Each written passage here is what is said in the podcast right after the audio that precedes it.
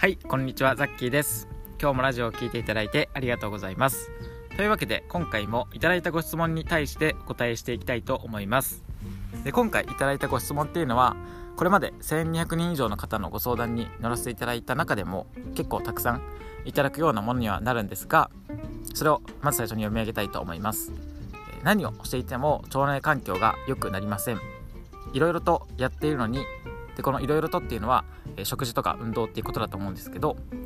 そういうのをやっていても便秘が改善しない時っていうのはまず何からやっていけばいいのでしょうかというようなご質問をいただきました。ありがとうございます。で本当にこう何をやっても腸内環境が良くならない変わらない時っていうのは本当にこう嫌になるというか諦めたくなってしまうこともあると思うんですけどで実際に僕も昔はトイレにこう30分以上こもる時とかっていうのもあってなんかその便秘で苦しんだことっていうのはあるのでその辺りのこうなんか辛さというか苦しみみたいなのは、えー、少しは分かるのかなとは思うんですけど今回は前半の方で腸内環境が良くならない4つの原因であとはそこについての、え、簡単な対処法っていうのもお伝えできればなと思います。で今回の4つっていうのをしっかりと意識していただければ少しは必ずこう変化が出てくると思うので何か参考にしていただいて最後まで聞いていただければなと思います。ただ最初の大前提としてなんですけど腸内環境が良くならないとか便秘が改善しない時とかっていうのはその原因が本当に複数あるものなので今回の4つが全てではないということは忘れないでいただきたいです。で、まあ、その上でなんですが結論を言いますと1つ目がストレスですね。このストレスっていうのはかなり大きいと思います。次2つ目が飲み物と食べ物の水分不足。で3つ目が食物繊維のバランス。で4つ目がミネラル不足。という今の4つが大切かなと思います。1つ目のストレスっていうのが最初の原因かなというところなんですけどもう本当にこうストレスっていうのはかなり大きく関係している可能性が高いんですね。でストレスなんて別にこう溜まってないけどなっていうふうに、えー、思われるかもしれないんですがそういう方にこそ本当にこうしっかりと聞いていただきたいんですけどすごく極端に言うとストレスっていうのはこう生きるだけで蓄積されていくものなんですね。で例えば仕事をしたりであったりとかなんか仕事に行くこう通勤をしたりとかであと家事をしたりですね。家事のこう料理とかなんかまあ片付けとかそういった家事全般とかあと育児をされてる方はやっぱり育児っていうのも関わってくるとは思うんですけどそういったこう毎日やっているような当たり前に思ってやっていることが少しずつこう、まあ、人間にとってはやっぱりストレスとして溜まっていくんですね。でそれで脳にストレスが溜まっていくとどうなるかっていうとそれが神経を介して腸にも伝わっていきます。でそうなると腸の一部が痙攣してしまうんですね。で腸の一部が痙攣するっていうのはそれによって例えば、男性だと多いのが、え下痢になるっていうこともあるんですけど逆に女性の方だとその痙攣によって便が進まなくなってしまうことで便がこうどんどん水分が抜けていくんですね。でその結果え便が詰まってしまって腸内環境が一向に良くならない、まあ、なのでこうストレスによって腸が痙攣することで結果的に腸内環境が良くならない。っていうそのサイクルになっているっていう可能性がものすごく高いです。なのでその上でポイントを挙げるとすれば定期的にストレスを発散する機会を、まあ、こう意識的にやっぱり作るっていうこと。であとはストレスを感じにくい考え方を持つっていうところが、え重要かなと思います。そのストレスを発散する機会っていうのはこのそこは本当人それぞれ。例えばなんか目の前の趣味に集中するとかなんか美味しいものを食べるとかいろいろあると思うのでそこは本当人それぞれ違うので僕がこうどうこう言うことではないかなと思うんですけどストレスを感じにくい考え方っていうのは結構これはあの誰にでも言えることかなと思うんですけど、まあ、その考え方と聞くとねなんかスピリチュアルとかっていうのを思い浮かべる方もいらっしゃるかもしれない知れないんですけど、まあ、そうではなくて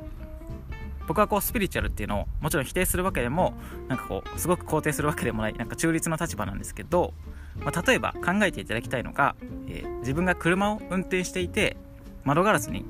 なんかカラスに糞を落とされたとしてでその時にある一人の人はああ本当にこう最悪だなっていうふうに思うのかはたまたそのもう一方の方は、え、最近掃除してなかったから、まあ、その掃除するきっかけになったしラッキーだなっていうふうに思うのか。でも今のはかなり極端な例を出したんですけどやっぱりこう、まあ、事実は一つだけど解釈は無限大ってよく言われる通りで僕は本当にそれはかなり大事だなと思っているんですけど今言った例だったらやっぱり後者のそのラッキーっていう風に思える人の方がまあやっぱりストレスっていう観点で言うと絶対に、えー、溜まりにくいかなと思うんですね、まあ、なので結構そういう細かいところではあるんですけどなんか日常生活でその自分の目の前にま起きた出来事っていうのに対してのま解釈の仕方によってその人のこうストレスの溜まり具合というかなんかこうまあそれが結局腸にも影響してくるのでそのなんか細かいところから結構腸内環境を良くするのは大切になってくるんじゃないかなと思うのでなんか改めてその自分がどういうふうにその解釈しているのかっていうのを、えー、なんか確認するというかそういうのも意識していただけるといいかなと思います。で次が、えー、飲み物と食べ物の水分不足というところなんですけど、まあ、腸内環境を良くしてこう便秘を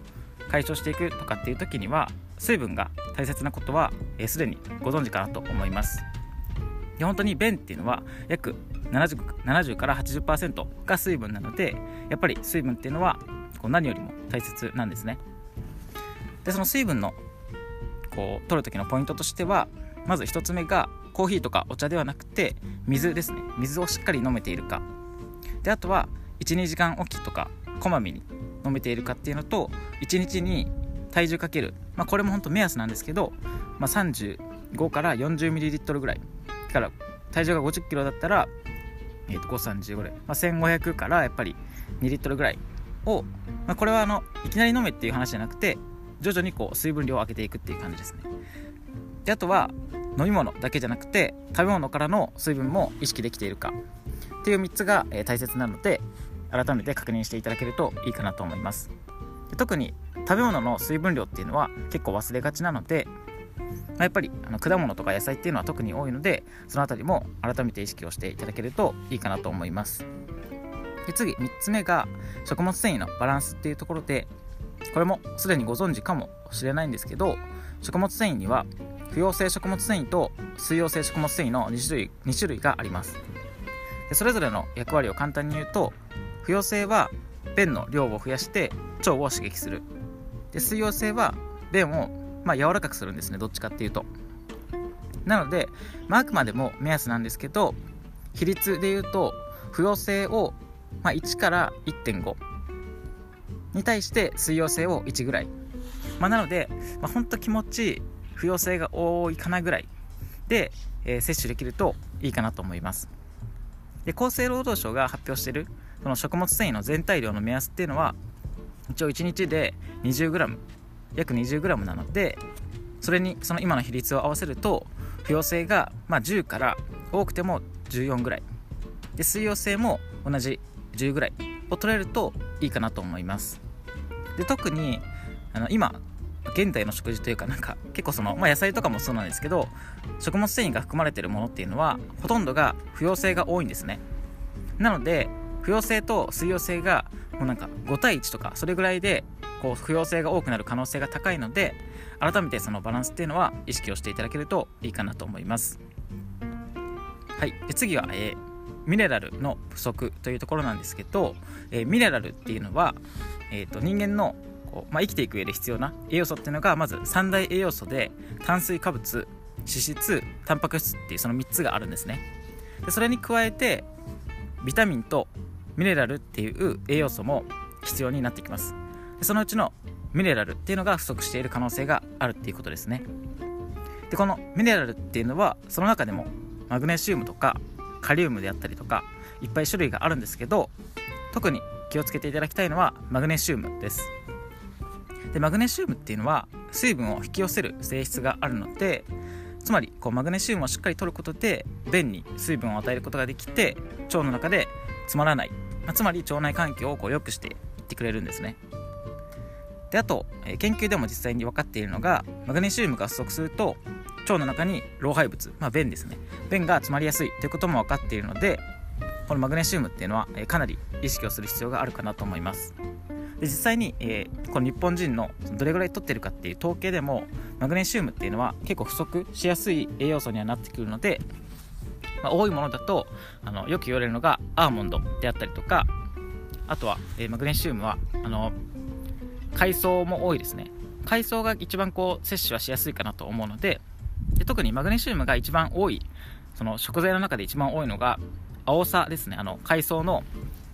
えー、となんか味噌汁とかによく入れるものだと思うんですけどそういった青さとかっていうのが一番多いものにはなってくるのでそういったのも、えー、意識していただいたりとかあと、えー、マグネシウムっていうのは一応サプリメントで取ることも、えー、可能になってきます。なのでもしなんかそういう食材とか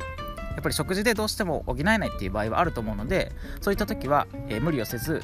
サプリメントとかで取っていただくのも一つの手かなとは思います。はいというわけで、え今回はちょっと10分を今過ぎてしまったんですが最後まで聞いていただいてありがとうございます、